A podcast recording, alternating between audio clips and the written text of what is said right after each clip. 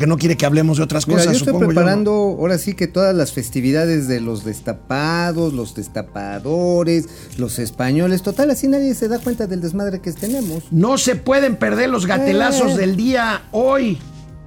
Tenemos al gobernador de Veracruz que Ay, sí, oye. pues informa el principal logro de la 4T. Así es. Caca libre o morir. Regresamos.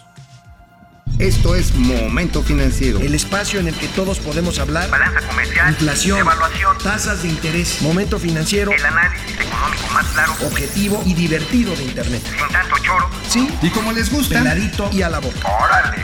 ¡Vamos, réjete bien! Momento financiero. Pues amigo, además de la inflación mexicana que está cerca del 6% en Estados Unidos, cuya meta de inflación es muchísimo menor a la nuestra, la inflación llegó a 5.4%, la más alta en 13 años. ¿Qué Fíjate- implica esto, amigo? Fíjate que estaba viendo ahí algunas este, eh, opiniones expertos que decían, no, es que nada más están llegando a la inflación parecida a la de México.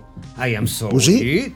Pero Pues- es que no, o sea, a ver, la base de consumidores gringos es mucho más grande. El PIB per cápita de los gringos, para pronto, es 12 veces más grande que los mexicanos. No, y además la meta de inflación de la Reserva Federal de Estados Unidos es de más o menos 2%. Además, la canasta de productos que consumen los estadounidenses es bien diferente a la de los mexicanos. Por eso cuando se hace una compara- comparación aritmética no es siempre correcta. Por ejemplo, aquí en México los alimentos son relativamente más baratos que en los Estados Unidos. Sin embargo, en algunas ciudades las rentas en nuestro país son mayores que en algunos condados de los Estados Unidos. O sea, sí es muy difícil comparar, pero el hecho está en que los Estados Unidos se están recuperando muy rápido y a esto se debe el calentamiento de la demanda. Y por lo tanto el, el disparo de la inflación. Sí, claro. Y esto, digo, ya los estadounidenses ya subieron las tasas de interés. Pero a ver, esto que están haciendo, como también el Banco de México, de subir las tasas de interés, pues fue aventarle chuchitos a un elefante. Punto. O sea, Chochitos a un elefante reumático. Pero no, no, un elefante encabritado, o sea, de esos que van... pam, pam, pam, pam. Es que mira, un billón novecientos mil millones de dólares a los consumidores norteamericanos. Y con todo y que hay una reforma que va a empezar a se- a aplicarse a nivel fiscal, el desarrollo de toda esta infraestructura, pero además la fragmentación de las cadenas de proveeduría, lo que nos ha llevado es que se dan cuellos de botella. Mira, ahí está, 45% en el caso de, bueno, aquí ya estamos hablando del caso de México, ¿no? Aquí es el caso de México, caso se de disparó. México. Este, No hay pero gasolinazo. 15.7% es el avance anual que registran los precios de las gasolinas en México, amigo. Híjole, este. Ahora, ¿qué- eh, volviendo a Estados Unidos, o sea, Sí. independientemente de que nos afecta, bueno, nos afecta sin duda, pero la O primera sea, nos causa, gusta, pero nos duele. la primera causa Como de la inflación, de ser Virgo. La, la primera, este, ay, qué, qué bárbaro. Pues sí, o sea, No, no, te no, gustó, pero te dolió porque se están recuperando y estás exportando. No, no, no estás haciendo comentarios muy fuera del. A ver, a ver, ¿qué fue lo que no de te gustó? entrada, de entrada, el encarecimiento de las, de las importaciones mexicanas a Estados Unidos. Claro, porque se rompieron las cadenas de suministro. Claro. Y también sube el dólar y por tanto se presiona el peso mexicano. Ahora, también mucha de la proveeduría viene de Asia. Y por ejemplo, hoy el costo logístico de, de mover un contenedor de Wuhan o de Guangzhou, no de Guangzhou, De Wuhan, chino. Ajá, de China o Guangzhou. O de cualquiera, o de Hong Kong, cuesta 51% más que en el 2019. Entonces, obviamente, todo esto vino a dislocar las cadenas de suministro. También hubo cierres de actividades en Asia. Y por lo tanto, ahora el problema es que tenemos una inflación de oferta, pero de oferta global. Ahora, ¿cómo enfriar la economía de Estados Unidos que está creciendo brutalmente Pues quítale para... el suéter. Eh, quítale el suéter. ¿Cómo hacerle para... va- Van a seguir la, la, eh, la Los reserva, va a seguir este, tomando decisiones de subir la tasa de interés? Muy probablemente, pero insisto, ya no les va a alcanzar. Porque si subes más las tasas de interés, lo que haces es que encareces por un lado, sí el dinero, pero a los bancos que empezaron a prestar a tasas más bajas te los enchipocles. Sí. Te los enchipocles. Ay, los, los, ga- los bancos ganan cuando tienen tasas de interés este, más altas. No, señores, momento. En el crédito interbancario se da tasa a descuento. Y si tú agarras y prestaste en un descuento de 3% y de repente te dicen, oye, ya va, el descuento va a ser del 6%, ya perdiste ese 3%. Y se acabaron tus utilidades, ¿eh? Sí, Entonces, sí, aguas. Y aquí puede desembocar lo que advertía el, el editorial de The Economist, una crisis que ya no sea coyuntural o que ya no sea debido al COVID, sino una crisis financiera global. Claro, de hecho ahorita lo que tenemos eso es un impacto de deslocamiento de ofertas a nivel global. Por eso lo que estamos viendo es que estas medidas clásicas de política monetaria, tasas de interés, pues repito, son chuchitos al Oye, elefante. amigo, y en México, fíjate, la gasolina ha llegado ya a niveles impensables, este, no, a pesar no, de que no, no, están a 10 a, varos. a 10 varos según a 10 Citlali. ¿no? Sí, a Citlali dice son 10 varos Aquí y son tenemos 10 varos. Yo por qué tengo que dudar de lo que dice la nota de nuestro, senadora. la nota de nuestro amigo Noé Cruz Serrano, que cubre inmejorablemente el sector energético, A nos dice claramente, precio de la gasolina toca niveles sin precedentes. En el caso del combustible regular, el diferencial entre la cotización más alta y la más baja es de 10 pesos. Muestran datos de, de la Comisión Reguladora de Energía y de Petro Intelligence. Tenemos esta tabla, amigo. Véanla nada más Ve. ustedes. Ahora, ¿por qué hay la diferencia de precios por regiones y también hasta por colonias? eh? Por logística de distribución, por las terminales este, de abastecimiento. Que les dicen las TAR. Las TAR. Las TAR. Gastar. Bueno, ahora es gastar porque está carísimo. Pero mira, Guerrero llega a estar a 20, ¿cuánto dice? 24 pesos. Porque allá las pipas, 21.49. 21.49, amigo. Es que sí, ya traes vista de, Ya, este, ya, ya. de cuatro, te- cuatrotero. Ves lo rojo, lo ves y, rosita. y la premium está en Sinaloa a 23.38. 23.38. Ahora, fíjate, aunque las pipas de la soberanía que compró Marcelo Ebrard andan vueltas más ahí dando de un lado a otro, eso también está afectando el costo logístico. Porque era más barato moverlo en ductos. Pero como ya no tenemos guachicol, pero sigue habiendo guachicol, O, Pues ya no sí. hay guachicol, pero sí sigue habiendo pues guachicol. sigue habiendo guachicol, pues esto también afecta en el costo de distribución. ¿Y quién creen que lo está pagando? Los consumidores. Pero no hay gasolinas. No hay gasolinazo. Bueno, hay estímulo fiscal, ¿no? El IEPS. Ajá, sí, te arriman un cachito ahí de, este, de impuesto, pero pues este, sin ese, sin ese cachito, ahí se va a abrir inflación. Canal 76 Pero de, de Easy. Canal 168 Total Play. Momento financiero. Economía, negocios y finanzas para que todo el mundo Hasta los choferes de pipas. mm, le entienda. Alejandro Méndez desde Querétaro, Alejandro, Fidel Reyes. ¿cómo estás, Fidel señor? Reyes Morales, a ver qué nos pone hoy Fidel Reyes. Dice que somos el inspector y el sargento Dodó de la ciudad. De la Pantera Rosa, ¿se acuerdan? ¿Eh? No diga sí, di oui. Uy, perdón, sí. Oh, ya ¿Qué no sé ni tanto digo. afectarán las presiones inflacionarias de Estados Unidos a la economía mexicana? Híjoles, pues ya lo estamos viendo, nos está generando un impacto de arrastre en una serie de insumos. Y tenemos, por ejemplo, el crecimiento de los precios agropecuarios. Francisco Guerra, excelente miércoles para este par de buenos amigos financieros, Gracias, Facundo y gracias. Changoleón. De los productores del fracaso taquillero jóvenes echando abajo el futuro del verano, llegan ustedes préstamos para jóvenes sin futuro. Bueno, Ay, ¿sí te vamos a la tele. 350 mil varos. Fíjate que hace mucho que no hablábamos aquí en Momento Financiero del IMEF, amigo, del Instituto Del Mexicano de Ejecutivos de Ejecutivos de Finanzas, que producen documentos buenos y Es hacen eventos buenos. Es un grupo de think tank, yo diría, pero masivo con toda la gente que está en el sector financiero y que realmente vale la pena seguir sus análisis, ¿eh? Mira, lo bueno del. IMEF son ejecutivos que trabajan en las empresas, trabajan en los bancos, trabajan en los corporativos, En las áreas pero de que se dan, se dan su tiempo para eh, hacer labor gremial en- y echarle coco en el IMEF. Bueno, en su reporte mensual, el IMEF advierte que el mayor riesgo económico que tenemos enfrente ahora y que seguramente nos va a ayudar a ganar, desgraciadamente, la apuesta que tenemos ahí en Palacio Nacional, Mauricio Flores y yo, es la variante Delta del COVID. La variante Delta que está generando ya un buen relajo en Estados Unidos. En Nueva York se están dando registros de contagios de esta variante, a pesar de que en Nueva York están prácticamente, el- bueno, no el 100, el 80% vacunados. Pero esto también se ha extendido a España, donde se están, por ejemplo, imponiendo nuevos controles de acceso. En la Unión Europea, por ejemplo, tenemos que tener en cuenta que ya se estableció que no puedes entrar si traes la, la aplicación del AstraZeneca versión hindú, India, perdón. Ver- versión india. Ver- si no, hindú es la Es religión. la religión. Ujú. Bueno, esto que está advirtiendo el IMEF es que definitivamente no hemos terminado de triunfar sobre el coronavirus. Ahora sí Bueno. que nada más nos mostraron la puntita.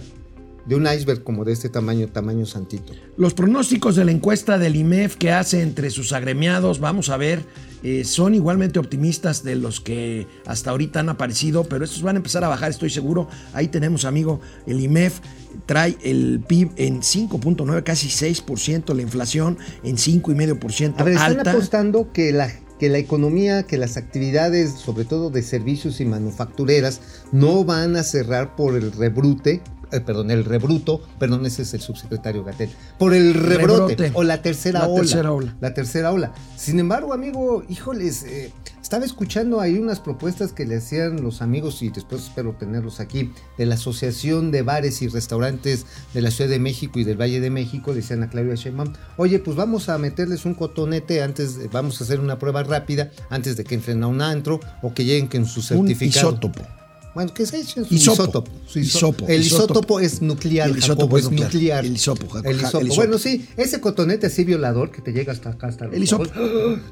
¿Sí, sí, sí, sí te la hiciste? Sí, sí, sí. ¿Sí te sí, metieron sí. el dedo? Me, me hice la prueba de COVID. Sí, sí, es medio ruda. Pero dicen que, bueno, estas son algunas medidas para dinamizar actividades comerciales o de servicios. Amigo, el asunto está en que si a final de cuentas no tenemos desde hace rato un registro, que no lo quiso hacer López Gatel, por eso me refería al rebruto, de las pruebas, pruebas, pruebas que dijo la Organización Mundial de la Salud, nos va a poner otra Oye, revolcada. amigo, y mientras tanto, ayer llegamos a más de 11 mil contagios, que es una cifra ya muy cercana a los 12 mil que llegamos a tener en el pico de la pandemia de invierno pasado, o sea, en enero. O sea, ya estamos en una situación.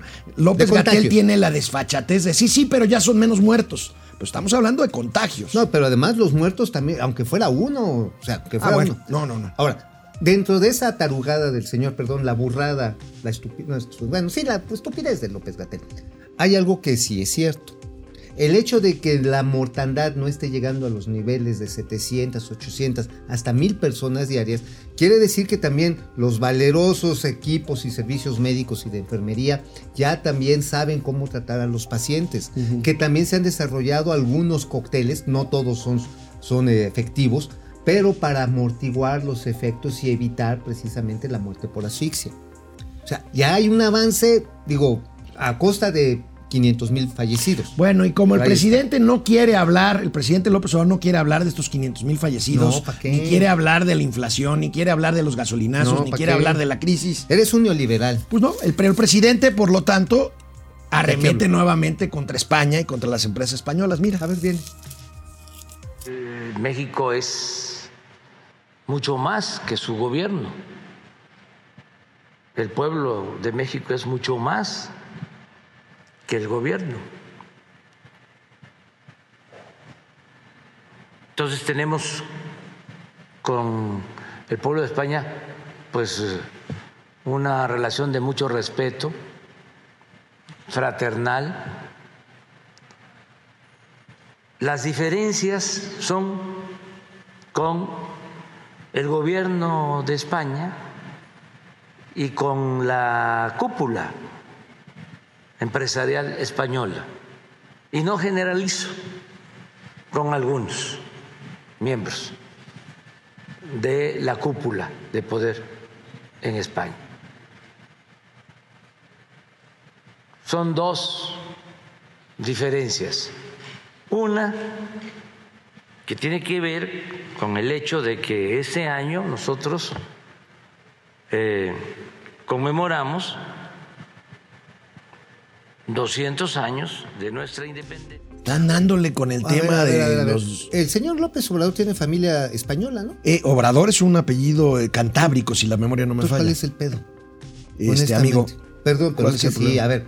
Yo tengo orígenes anglosajones. Oh, sí, se te Por nota. su- por supuesto. Se te ver, nota claro muchísimo. que sí, mira, cuando llegaron los primeros mineros ingleses a la Sierra de Hidalgo, mis tatarabuelos se los comieron en Zacatamal. Entonces, por supuesto que tengo sangre Bueno, inglesa. dice el presidente López Obrador que los españoles, y concretamente el rey Felipe, se burló de nosotros por no haber contestado la carta en la que le pedimos Ay, disculpas. ¿Tú querías el penacho A o ver. quieres el empenachado? De manera respetuosa y no tienen ni siquiera la delicadeza de responderla. La filtran y empiezan los ataques a mi persona y al gobierno de eh, autoridades, de intelectuales pro monárquicos, Vargas Llosa, otros escritores, la prensa, el país, programas de radio, de televisión en España, burlándose de nuestra propuesta, que por qué tenían ellos que pedir perdón, con mucha arrogancia. Les faltó humildad. Oye, ¿sabes qué decía mi abuelo precisamente el anglosajón? ¿Qué? Decía allá en su perfecto English, antes de que se lo tatemara mi abuela, decía, achillidos de cochino, oídos, Oídos de chicharronero. Pero ¿sabes cuál es el problema verdadero del presidente López Obrador? Tiene nombre y apellido, hombre. Es Sí. Felipe Calderón, mira. A ver, viene. Es que se llevaron a trabajar a la secretaria de Energía del Gobierno de México y contrataron como consejero de Iberdrola al expresidente Calderón. Eso no sucede en ningún país del mundo.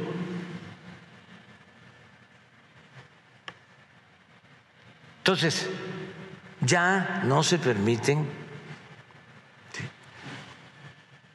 En México no sucede porque Calderón cambi- cambió la ley y ahora quien trabaja en el gobierno ya no puede Pues sí, trabajar ¿no? en ningún Ahora, lado. Imagínate, cuando deje de ser presidente de México o deje alguno de estos secretarios el gobierno, le tienen que dar su bote de tamales y su anafre, muy mexicano, para trabajar de algo. Pues sí, o su puesto de jugos. Ah, supuesto de jugos, de, de jugos salivales, porque nada más van a. Así. Volvemos después de una pausa aquí a Momento Financiero. Joder, jolines, re 10. Hola Internet de vuelta, aquí estamos. Este eh, Paco Guerra. Ah, Hay una porción de ver, a ver, 50 a ver. pesos. ¿De quién? Alma, Madero. Alma Madero. Alma Madero 50. Ándale. Ay, Dios. Almita. Ahora sí que ahí te hablan, amigo, que si vas a. Ay, ay, ay, que si ay, das ay. servicio a domicilio. René Franco, excelente mitad de semana, Masters de Masters. José Almazán Mendiola, buen día Ernesto Canto y Raúl González de, de las Las finanzas, ma- marchistas ellos. Ya en marchistas. Sí, Eh, la Ernesto. Canto ya murió, fue mi vecino. ¿Fue tu vecino? Fue mi ¿Y vecino, de qué murió. se enfrió? Murió de cáncer. Uy, bueno. Grandes deportistas, ¿eh? Sí, sí, sí, los dos, los dos. Sí, Depredador. Depredador Mercenario, ¿cómo estás? Los programas de apoyo de vivienda del Infonavit, la verdad, son una burla para los que tienen un crédito y quieran tramitar. Yo creo que el Infonavit cambió mucho desde el gobierno de Fox y se ha mantenido más o menos, ¿no? Pues mira, no lo ha hecho mal. El asunto está en que necesitas tener más tiempo de chamba y por supuesto tratar de cotizar más para que te den el crédito. También la banca comercial hace lo mismo. ¿eh? Francisco García, buen, buen día. Rómulo y Remo de la economía, fundadores de Roma. Es que estamos Este, pegados la- mamadores. Lucía Mejía, buenos le días. decimos, le decimos a la loba, ma, me pasas un bolillito. Una semita. Una semita, jefa. Lucía Mejía, saludos. Takeshi Koji de la información. Bueno, allá abajo tenemos al chivigón. al chivigón y también a las- al señorito Cometo. Vamos a la tele. Bueno, amigo, pues resulta que la estrategia del gobierno federal de la 4T para desaparecer los fideicomisos simplemente no ha funcionado. ¿Por qué? A 15 meses de que se decretó No, la, sus- sí. la suspensión o la supresión de los fideicomisos, veamos los resultados, amigo. Veamos los resultados, entre comillas. Aquí los tenemos, amigo. El decreto fue el 2 de abril de 2020 para extinguir 281 fideicomisos. A ver, se quieren recuperar. Bueno, aquí dice 250 mil millones. Yo nada más me echo un poquito para atrás y dijo el presidente, hay 600 mil millones. 600 mil. Ahora, ¿cuántos de se recuperan? 281 solamente se han extinguido 11. ¿Y cuántos se recuperaron? 4 mil millones, o sea, el 1% de los de, de lo que di- de lo que dijo. El monto de lo rescatado apenas el 1.4% de lo que se esperaba en la primera vuelta, ¿eh? Pero a ver, se dijo que iban a hacer para la reactivación económica. ¿Y qué pasó? Pues estamos todavía. Bueno, estamos ahorita Bueno, nadie sabe. eufóricos porque vamos a crecer 6% este año. Pero además nadie sabe a dónde fue a dar la lana, ¿eh? Nadie sabe. Nada más dicen, es que lo utilizamos para comprar vacunas. No, es que lo utilizamos para comprar medicamentos. No, es que lo utilizamos para Santa Fantasía. Y dice, se publica decreto para despedir los 109 fideicomisos y a la fecha todavía hay un límite para recuperar, que fue el 30 de junio, para sacarle el billete. Oye, y las 109 pruebas que ellos. prometió el presidente de la República, No es no son las pruebas de corrupción No son necesarias. sobre las que se basó la decisión de suprimir No estos. son necesarias. ¿Por qué no son necesarias? Porque lo dijo él. Ah, ok. Sí, punto. O sea, a ver, palabra del Mesías es palabra divina, palabra presidencial, debe ser adorada de manera ciega. Lo importante es la lealtad ciega, no la efectividad. Digo, por eso está Atolín y por eso está Estefanía Veloz, está Gibran, está este Carrancero, ¿cómo se llama? Ahora, este, Gómez Naredo, Gómez Nare, para eso están todos, para eso está este Lim- Lome- Le- Villamil, Genaro. Genaro, para eso Epigmenio. están, Epigme- Epidemio, pues está. Bueno, oye amigo, vamos a la industria. La falta de chips, esta que hemos hablado aquí en Momento Financiero, no solo ha afectado a la industria automotriz, también a los componentes que eh, pues hacen eh, posible que tengamos computadoras personales y teléfonos inteligentes. Tenemos aquí esta nota eh, que precisamente da a conocer que se encarecen como parte 30% las 30% las PCs? PCs y hasta 15% los teléfonos Ya inteligentes. Bailó Berta las calmadas con este regreso a clases. Fíjate, fíjate, ahí viene el regreso a clases. Órale, sí, ¿no? Y a mí ahorita ya me están diciendo, papá, necesito otra computadora. Fíjate, casi 6 de cada 10 mi- mi- mexicanos prefieren smartphones que cuestan entre 3 mil y 10 mil pesos, o sea, la gama media. Sí, claro. A ver, ¿quiénes son los que mamucho el sol, los machuchones que piden los de 20, Teléfonos de 30 40 mil pesos, de hasta de 40 mil pesos. El- los hijos de de la familia presidencial. Sí, tiene, este, sí. Sí, sí, sí. sí, sí. sí, la familia. Mira, este, aquí A ver. la participación del mercado, Samsung. Ajá. Samsung ya le ganó este a iPhone desde hace rato, ¿verdad? Ah, pues es que están en la gama 34%. media, está en la Está gama en la media. gama media Motorola que, re- que Resucitó. resurgió, resurgió. Motorola estaba ya en el piso, equipos, ¿eh? Y tiene bonitos equipos. Motorola Ebrard, porque Ebrard resucitó después del exilio. este, Bueno, pero no lo vayan a volver a enterrar con la línea 12. Ya ves que tuvo que organizar una comida de garnachas allá en la Marquesa para decirle, camaradas, apóyenme en mi lucha por la presidencia. Oye, ¿viste Huawei? Huawei. Huawei está arriba. A ver, vamos a ver otra vez. Este, Huawei, Huawei, que son los chinos.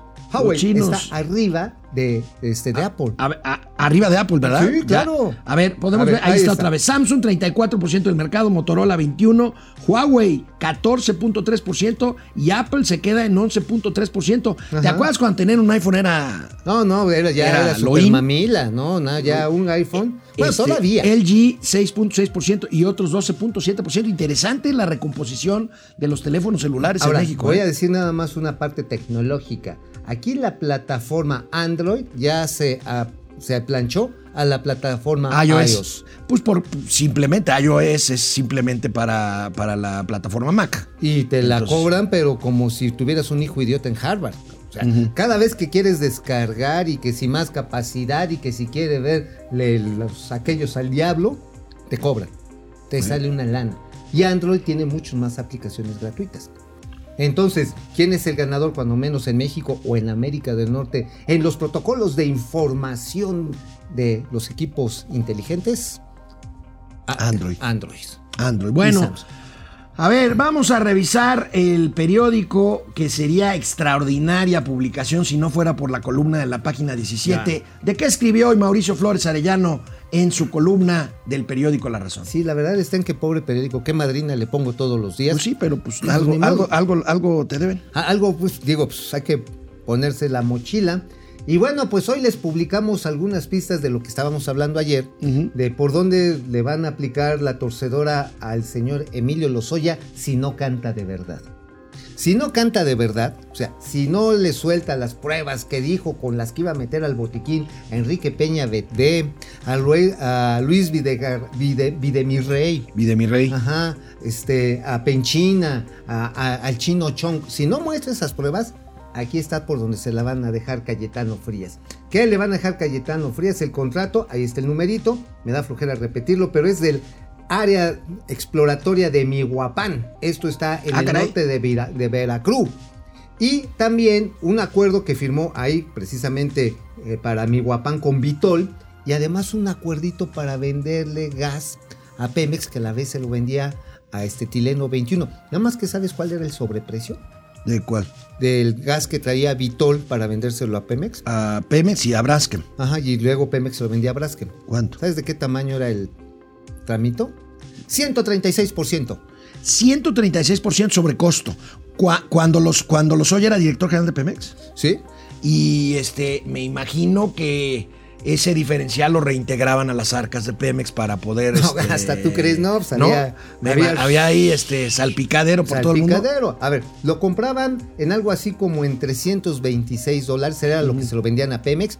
Y Pemex estaba obligado a venderlo como en 140 dólares a. Braskem.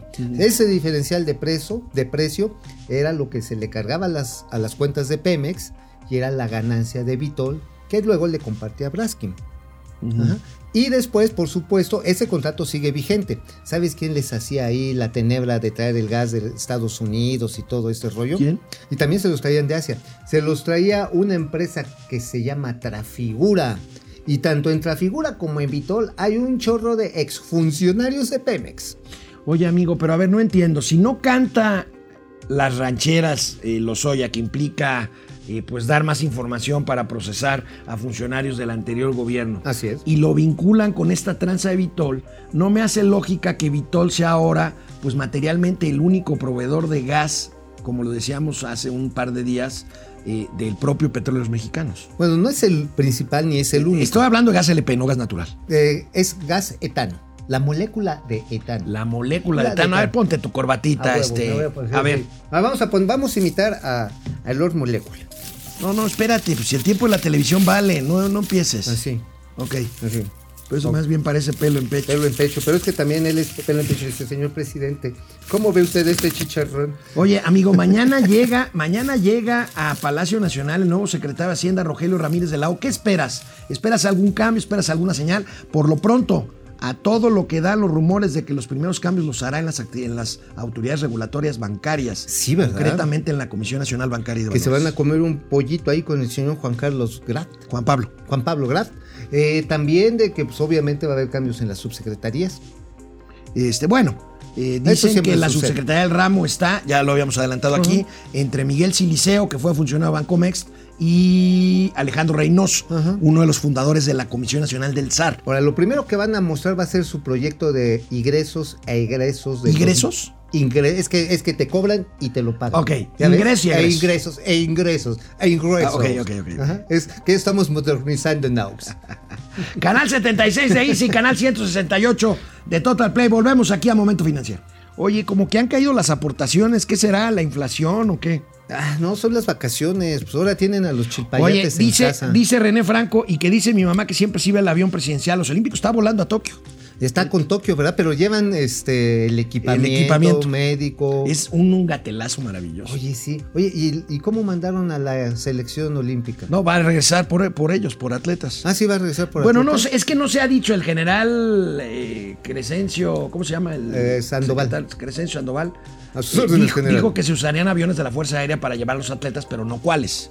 Ah, El- La. Fuerza Aérea tiene pues muchos aviones. Bueno, pero tampoco digas así que para vuelos transatlánticos. No, bueno, si el TPC-1 podía llegar directamente a Narita, a Tokio, y hizo una escala anoche en Anchorage, según me dicen. No sé para qué, supongo que tiene que ver con alguna regulación. Seguramente porque la austeridad republicana no alcanzó para echarle gasolina. Bueno, Guillermo Sánchez Mendoza. Fernando González, buen día, gente informada. Gracias, Gracias. Fernando. Buen día, Jacob Frías, mis queridos Swan y Ajax de estos Warriors financieros. Órale. Eh, Fidel Reyes Morales dice: Carlos Loret de Mola, hazme un hijo. Ay, Pues allá, bueno, ¿no? pues allá, pues, ¿Vas? Defendiéndose Carlitos Loret, ¿no? Está haciendo bien su defensa. Obviamente es un tema bien polémico. Pero una cosa que no hay que olvidar, insisto. Los que fueron víctima de ese grupo de secuestradores. Sí. A esos es a los que se les debe la justicia, no a unos hijos de su pepín chamacos que están todavía en el botiquín. Bueno, vamos a la tele. Con precios del petróleo arriba de los 70 dólares por barril, ¿No te da incluida, gusto? incluida la mezcla mexicana. ¿No te da gusto? Porque que esté Esté caro. más, ¿eh? Pues este, son más ingresos para la hacienda pública, Pero por otro lado, la gasolina pues ahí está. Entonces, y, y el gas. a ver, así como que te lo dejan ir y después como que lo retiran el precio. ¿Qué se siente? ¿Qué está mejor? ¿Todo adentro o nada afuera? Bueno, en este entorno de precios altos del petróleo, la falta de acuerdo entre países miembros de la OPEP y la OPEP Plus, los países pro- productores de petróleo, pues, para incrementar la producción de crudo y con ello tratar de, eh, pues, reducir estas presiones alcistas de precios de los hidrocarburos, se ven afectadas las cotizaciones de las principales empresas petroleras del mundo. Ahí Aquí las tenemos, amigo. Repsol, Van Repsol está cayendo 7.81%. Ujú, Ahí ves British Petroleum, menos, casi menos 6%. Enig, la italiana. 4.32. Total Energies, menos 3.93, casi Exxon, 4. Exxon también más o menos Chevron 3.63%. pa' atrás, menos 2.0. Para atrás los Fielders Vista, Oil and Gas. Ajá. Royal Dodge, la holandesa Shell, Petrobras. 1.23, Petrobras 0.85 y Saudi Aramco, la petrolera árabe que saca el petróleo casi de ras de tierra. Es por eso que el golpe ha sido menos duro para ellos. Sí, no, y ellos son los que pueden jugar con el Exacto. precio como Ah, quieren. por ¿no? supuesto, pues son ¿Con- el con 25%. ¿Cuánto sacan eh, un, un barril de petróleo estos cuates árabes con Como 8 dólares? cuatro- ¿no? 4 dólares. 4 dólares. 4 dólares. Y tienen además el 25% del suministro mundial. Entonces, pues imagínate, imagínate pues, ese precio, pues ahora sí que ya Zacarías habría vendido el expendio. Entonces, hombre, pues este es un negociazo para los, para los señores de la árabe. Oye, pero a ver, Liconza presenta Educa. Uñero. Zacarías en el expendio. ¿Quién, quién es quién en el precio de los lácteos? Oye, no, pero a ver, además de los lácteos, el tema de- del petróleo tiene otra arista, amigo. Mencionabas hace rato que qué va a hacer Rogelio Ramírez de la O. Digo, además de presentar el, el proyecto de ingresos, o sea, ingresos y egresos, Ingresos y egresos. Seguramente ya tienen algún plan, es lo que me andan chismeando, un plan para tratar de contener las presiones inflacionarias. Y parece ser, no lo tengo eso. Pero ese es potestad del Banco de México. ¿O qué no, no, hacer? Banco de México es política Sí, monetaria. por eso. Pero ¿qué puedes hacer para el tema de precios desde Pues el punto de medidas vista de heterodoxas. políticas fiscal? Acciones heterodoxas. ¿Cómo? Pues entre ellas estimular el crecimiento de la oferta en ciertos cuellos de botella. Este, dame un ejemplo. Por ejemplo, ahí te un- en el caso de, de la leche, puedes abrir la No, importación. no, no, no, no, no. No, un pues ejemplo- puedes abrir, puedes abrir, a ver, en el pollo amigo. y en el ver, huevo. ok. Puedes abrir los, este, los cupos de importación. Obviamente le vas a pisar los callos a los productores de pollo y huevo en este país. Puedes abrir, porque eso ya también lo está viendo. Y es cierto, lo de la leche en polvo, digo tú porque ya estás viejito, a lo mejor le entiendes. pero hay toda una presión fuerte dentro del mismo Segalmex para que se logre esto. Para que se logre esto de traer cupos mayores de leche en polvo. Otras medidas sería llegar a un pacto para que el aumento del salario mínimo no sea tan significativo este año. Porque se habló de que quería aumentarlo el presidente en 15%. Después de los aumentos de todos los demás insumos, ahorita echarle esta franjita de salarios sí le pega a los costos. Oye, fíjate, amigo, que anoche platiqué aquí en este mismo canal, en mi programa Pesos y Contrapesos, con Eno Castellanos, el presidente de la Canacintra. Gran y me amigo. decía algo, me decía algo que me llamó mucho la atención cuando le pregunté qué esperaban de la nueva gestión del secretario Rogelio Ramírez de la a partir de mañana. Él dice que todavía los industriales y las pymes tienen cierta esperanza de que el gobierno mexicano recapacite y que todavía hay espacio para implementar un programa fiscal de apoyo directo a empresas y a empleo. La verdad es que qué bueno que sea optimista, pero yo lo dudo a estas alturas que ya el gobierno mexicano, a menos que Rogelio Ramírez de la O nos dé la sorpresa, destine recursos fiscales para apoyar a las empresas que todavía están batallando con el tema del COVID y más con la tercera ola. Ahora, aquí la cuestión es precisamente que logre convencer al presidente. Rogelio Ramírez de la O no tenía necesidad de venir a trabajar y maltratarse como secretario de Hacienda. Ujú. seguramente estableció algunas condiciones de autonomía. Ahora, ¿hasta dónde el presidente lo va a dejar llevar? Eso, llevar la conducción de la Secretaría de Hacienda, ahí es donde tenemos una fuerte duda. Y además, sobre todo porque lo que estamos viendo es que la recaudación fiscal está llegando a topes. Está llegando ya, o sea, puedes agarrar e irte sobre los grandes este, contribuyentes, hacer esta miscelánea, ya no reforma fiscal, pero sí una miscelánea en el que te reducen los flujos de IVA que te quedaban ahí para capital de trabajo y que por lo tanto le va a afectar a la creación de empleos. puedes todavía hacer esos, esos juegos, pues no te va a dar mucho más. Viene un cambio en aduanas, ¿eh?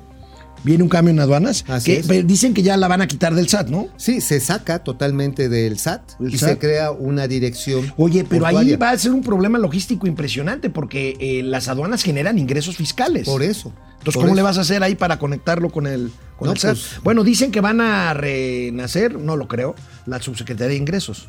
Y esto precisamente podría quedar ahí localizado como Ok. subsecretaria de ingresos. Y ello le permitiría en un momento dado mejorar la recuperación Oye, pero me, contra la me importación. suena a bandazos, la verdad no me suena una estrategia. Pues es una acciones desesperadas. A ver, calculan que por el, eh, ahora sí nada más por el contrabando de huachicol, porque se está contra, bueno, es combustible que pasa de manera eh, no documentada, de manera legal, o a veces ilegal totalmente en los dobles fondos de algunos barcos, se estarían recuperando, amigo, entre, ¿qué será? Mi- 150 mil y 250 mil millones de pesos, es lo que estiman. Muy buenos. Ojalá que sea. Pero también está el otro comercio, no sé, el que llega de camisas de China y que no tocan el, el TEMEC y que entran como contrabando. A ver, si ya les cobras su debido IVA e ICR, dicen que en todas estas mercancías se pueden recuperar entre 120 y 180 mil millones de pesos. Ojalá, ojalá. Ojalá. Por eso lo quieren separar. Ahora, eh, doña Raquel Buenoso está de acuerdo con que aduanas se salga de, de- de- del aro del SAT. Híjoles, mira, yo tengo la impresión de que le va a costar trabajo, pero tiene tanto trabajo ya con los contribuyentes. No, y además es estamos. absolutamente leal al presidente. Si el Sí, presidente entonces, toma la decisión. sí, no, y ella va a decir, ¿saben qué? Que haya una área especializada, porque aduanas es todo un asunto grave. Porque hay el crimen organizado. Y una corrupción rampante. No, no, ahí. digo, yo he visto cómo cambian así equipos completos de directores de aduanas por ratas y los que meten son ratotas. Híjole, bueno. Entonces, Amigo, no muy interesante siempre ver eh, para los mercadólogos el ranking. ¿Cuánto valen, pues, las principales marcas mexicanas? Ustedes saben, una marca con su logotipo, con su imagen corporativa, con sus colores, con su tipografía, vale dinero. Vale Mucho. dinero. ¿Cuáles son las eh, principales marcas mexicanas según el Brand Finance México 2021? Ahí tenemos la marca más valiosa, 5 mil 800 millones de dólares. Vale la pura marca de Corona, la cerveza mexicana Oye, más pero- conocida en el mundo. ¿Sabes qué? Ya me enteré del plan de AB Ambush InBev. Este, que la dueña de Corona, de, mode- de la cervecería. Ya quieren cortar. Corona, pero ve cuánto vale. Pues sí, pero ¿sabes cuál quieren posicionar ahora? ¿Cuál? Pues la de este, la Ultra. La Ultra que están La Ultra. como la que Amstel. Amst- no, no, esa es, esa es la de Heineken. Ah, es la de Heineken. Sí, no, esta es la. Esa es la Ultra. La Ultra, la Ultra. Oye, Eh, bueno, Pemex, Pemex todavía vale. Pemex 5.500 eh, millones de dólares. Claro, video eh, de Carlos Slim. Victoria. Victoria. que es otra marca cervecera, modelo no es- también. No tan, no tan mundial como Corona, No, pero Corona. sí. Oye, pero a mí sí me hace un despropósito desaparecer Corona. Ya están trabajando. Ya están una, trabajando. una Corona. Una Este, Corona, no, hit me one Ultra. Híjole, bueno, este, Telcel, Cemex, Bimbo y Grupo Financiero Banorte, ahí anda con Mira. 1.700 millones de dólares. Mira, Pues ahí Bimbo están me para llama la atención que con todo y que está No, Bimbo, nivel- no, Bimbo es la segunda panificadora del mundo, amigo. Y, pero se me hace que cuesta poquito, ¿eh? Ah, bueno. Pues sí, digo, 1.800 millones de dólares para que produzcan virote en China, en México y en todo el mundo. Canal Sí. 76 de Easy, canal encajosos, ¿eh? 168 de Total Play. Volvemos. Ya estamos Bueno, de volvemos por internet. El último corte. Laura Ochoa, excelente día, recesión, no hay medicinas aquí, pero pueden regalarla a Cuba. Pues sí. Oye, de veras, qué despropósito. Desde que le van a bloqueo a Cuba. No es bloqueo, es embargo. Y fíjate que con Obama les aligeraron los Yo embargos. siempre estuve en, corta, en contra del bloqueo de Estados Unidos a No, no es Cuba. embargo. Pe- eh, pero se ha convertido en el pretexto ideal de- del- del régimen castrista para ocultar su indolencia y su incapacidad. No, y sus actitudes criminales. Ahorita no Sí, hay claro. internet. A ver, que nos cortaran el internet en este momento. ¿Qué harían? No, no, no, les des ideas. No, no les des ideas. Rogelio Ortiz, Servando González, eh, ¿Cómo Iván estás? Granados, León Cabrera, Amauri Serranov. Buenos días, Jared García y Maite Carranco. De la crisis ya pasó. Bueno, René Franco, jefe Franco, el saliente secretario dice que lo peor de la crisis ya pasó. ¿Cuál aportación? Ándale, Dale, Musk. Musk. Órale, ¿cuánto? ¿Cuánto? Ándale, cuatro mil. Cuatro mil pesos chilenos. Gracias, anotados Ale a la. Biblia. Eh, a Mauri Serranov, DDC, más bien Gloria Trevi y Mari Boquitas de las finanzas. Este, Oye, la Mari Boquitas es mi amiga, no la chingote. Pi- Pili Sáenz, buenos días, corazones. No los podía ver. Van mis 20 pesos. 20 baros. Para venga, el pa- de soporte técnico, para el celular de Para el celular, a, do- a todo da. ¿Cómo vamos con la pandemia de la fregada, Pili? 11 mil contagiados ayer. Estamos en José. Almazán Mendiola, Alex Ambriz, Leonora Patti, Depredador Mercenario, Víctor. Manuel Sapien, Ramiro Le- León, Quédense Inés Godínez. Guido Rosas, Leoín. Gracias. Bueno, pues regresamos a esta última parte Último del momento corte, financiero. Amigo, hay una empresa que está encargada de desplegar la llamada red compartida. Se llama Altan Redes. Primero, explícame o explícales a nuestros queridos este, televidentes qué es la red compartida y qué onda con Altan Reyes, este, Reyes. Redes, Altán Reyes. Altán Redes que se va a concurso, mercantil. Altán Reyes, Altán Redes Ah, ¿verdad? es una empresa que se formó a partir de una alianza público-privada en el sexenio de Enrique Peña Una. APP. Una APP. El gobierno les dio las frecuencias de, de 700 megahercios, que lo que antes tenía la telera analógica, si se hace digital, queda este tramo. Y le entran aquí una serie de empresas, entre ellas Altan Redes, le entra Bank of China, le entra JP Morgan, le entran como proveedores nacionales. Ah, Huawei también participa. Huawei también. Huawei. Y se hizo un consorcio bien bonito y dijeron, vamos a meterle 4 mil millones de dólares. Y empezaron a desplegar la red. Ya le han metido como 2 mil y cacho millones de dólares. El único problema es que tienen bien poquitos clientes. Bien poquitos clientes. Estamos hablando de que no llegan pues ni al 2% de los conectados de celular en este país. Tienen 250 mil clientes que pagan promedio como 100 pesos de uso, que es a través de Movistar. Y tienen a 94 operadores virtuales, de los que ayer hablábamos, ¿no? De estos que, que te venden, no sé, este, Telelectra, Walmart Phone, este, Suburbia también tiene sus, sus celulares, que son operadores de nicho. Sin embargo, ahorita están buscando, y eso es la nota del concurso mercantil, reorganizar sus deudas. Pues qué bueno que se inscribió antes de que Digamos, es una buena medida preventiva para que no se los cargue Es que el payaso. concurso mercantil es una buena opción para poder seguir operando y reestructurar tus deudas antes de quebrar definitivamente. Ahora, nada más que aquí hay una según y esto lo vamos a ver en los próximos días. Porque se ve que llegó los administrativos de Altan Redes con los acreedores, con los prestamistas financieros, trataron de ponerse de acuerdo, no se pusieron de acuerdo en la mesa y tuvieron que irse a un tribunal para que alguien los ponga en orden. Ese es el punto preocupante. O sea, fue antes de que se armara una crisis. Bueno, amigo, vamos Oye, a los gatelazos. Nada más una cosita. Rápido, porque si no nos da tiempo a para los gatelazos. quién se va a comer el chilote. Sí, de, porque hay descuentos siempre en precios Sí, o claro. en plazos de pago. Claro. Ese, ese es el punto. Ese es el punto. Bueno, el primer gatelazo del día. Fíjense nada más el anuncio que hace uno de los dignos representantes de la 4T, el gobernador, el brillante gobernador de Veracruz, Brillantísimo. Cuitláhuac García, anunciando El genio. principal logro de la economía trapiche de la 4T. Ahí va. Yo ando de arriba para abajo en todo el estado. A la semana salgo por lo menos dos veces. Y pues irremediablemente paso a una gasolinera y paso a veces a los baños y veo el cambio. Ya hasta uno se anima a darle ahí la cooperación porque ya no te la exigen. Ya, no te, ya está ahí la cooperación y te dicen voluntaria. Y entonces hasta la das con gusto porque ves el cambio que ya no te la exigen, ¿eh?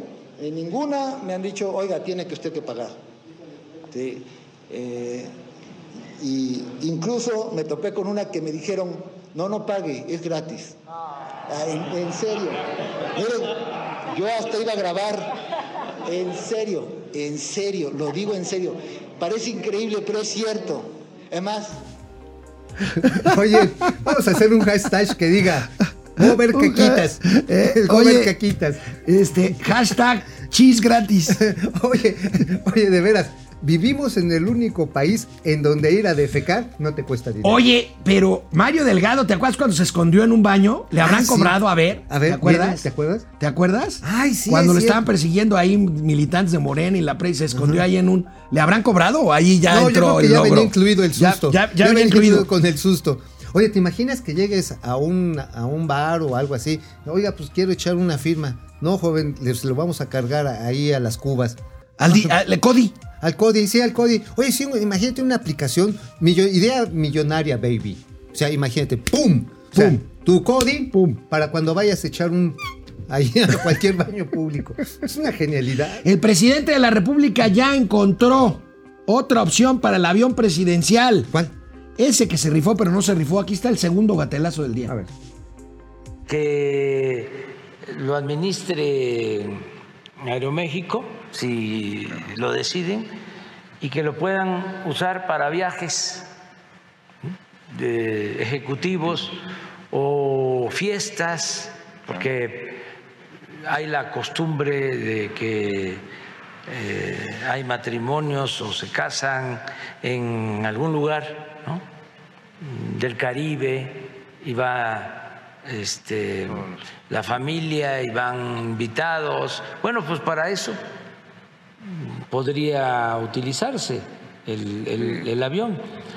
Lo están pensando y pues ahora que me están escuchando, a lo mejor lo van a pensar más.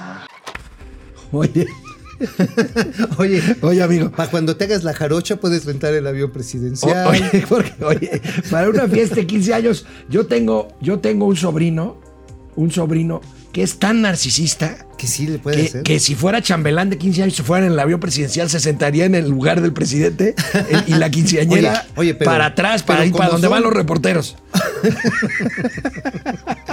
Órale, yo aquí en el, en el que va el Peña bebé precioso. Oye, pero ¿te imaginas alguien así, Fifi, que meta a los 20 integrantes de. Desde Iztapalapa para el mundo? Los Ángeles Azules. un Tan, concierto ahí. tararán, En el avión presidencial. Unos 15 años ahí en el avión presidencial. No, imagina una boda con divorcio.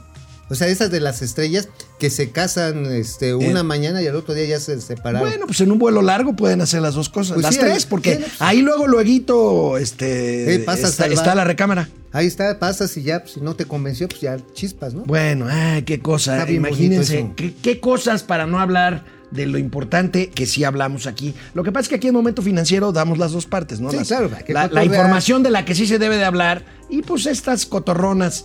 ¿Qué haríamos ya sin los gat- No sería lo mismo ya Momento Financiero. Oye, es que yo sí quiero, los yo sí quiero gatelazos, ¿no? invitar ahí a los Ángeles Azules para este, para ir en un viaje así de vuelta al mundo. De Iztapalapa, lapa, lapa, para el mundo, mundo, mundo. Oye. suelta el listón de tu pelo. Oye, el siguiente gatelazo es de nuestra amiga Dolores Padierna ¿Cómo? Luna. A ver qué dijo Dol. Candidata Doris. perdedora a la alcaldía de No es Cuauhtémoc. cierto, se la robó. Pero, pues es que, oye, los morenistas no saben perder, ¿verdad? No, nada más arrebatan. Miren este gatelazo. porque resulta paradójico que Morena gane el primer lugar y no permitan que gobierne. Poing. A ver, O sea, A ver, somos mayoría, o pero sea, perdimos y no so- gobernamos. somos mayoría, pero perdimos. O Oye, sea, este, ya- es sola- este es un trabucles digno de este Hernán Buera, ¿no? este, eh, Hernán, Hernán Gómez Güero. Hernán, ándale, sí, el Paco, el. El Facundo Malo. El Facundo Malo, o sea, digno, ¿no? Se hacen sus chairas acá aritméticas. Entonces, ¿por qué no gobernamos? Oye, qué cosa estas, ¿no? Este, tenemos mayoría, pero no vamos a gobernar. No saben perder. Oye, este, por ¿Les cierto, pusieron una revolcada? Martí Batres, Ah, sí, secretario general de gobierno. Ah. ¿Cómo ves? No, y tu, el jefe de prensa que tienen ahora. Ah, que dice que somos prensa inmunda. Yo quiero ver eso, ¿eh? Hombre, va a estar bien divertido. Yo me, me voy a llevar de madre con este cuate. ¿Sí? Sí, ah, por supuesto, nada más que me diga inmundo y yo le digo, pues te apesta la cola, papá. es más, vete con Cuitlagua García, ahí sí puedes echar las, las Ay, cacayacas ay, ay, gratis, ay, carnal. Qué horror, qué horror, qué horror. Bueno, Ah, no, amigos. está bien, está divertido. Amigos y amigas, cuídense por favor. No, no vayan a lugares cerrados, no aglomeraciones. Usen el cubrebocas correctamente. La pandemia nunca Oye, se ha ido. Ya iba a decir está de regreso, pero nunca se ha Yo ido. iba, yo iba a patentar una cosa que es muy divertida. Uno de estos que tiene un hoyito así, y ahí puedes insertar lo que quieras. Nos vemos mañana, Así. ya jueves, aquí, Incluyendo en un Momento vaso. Financiero.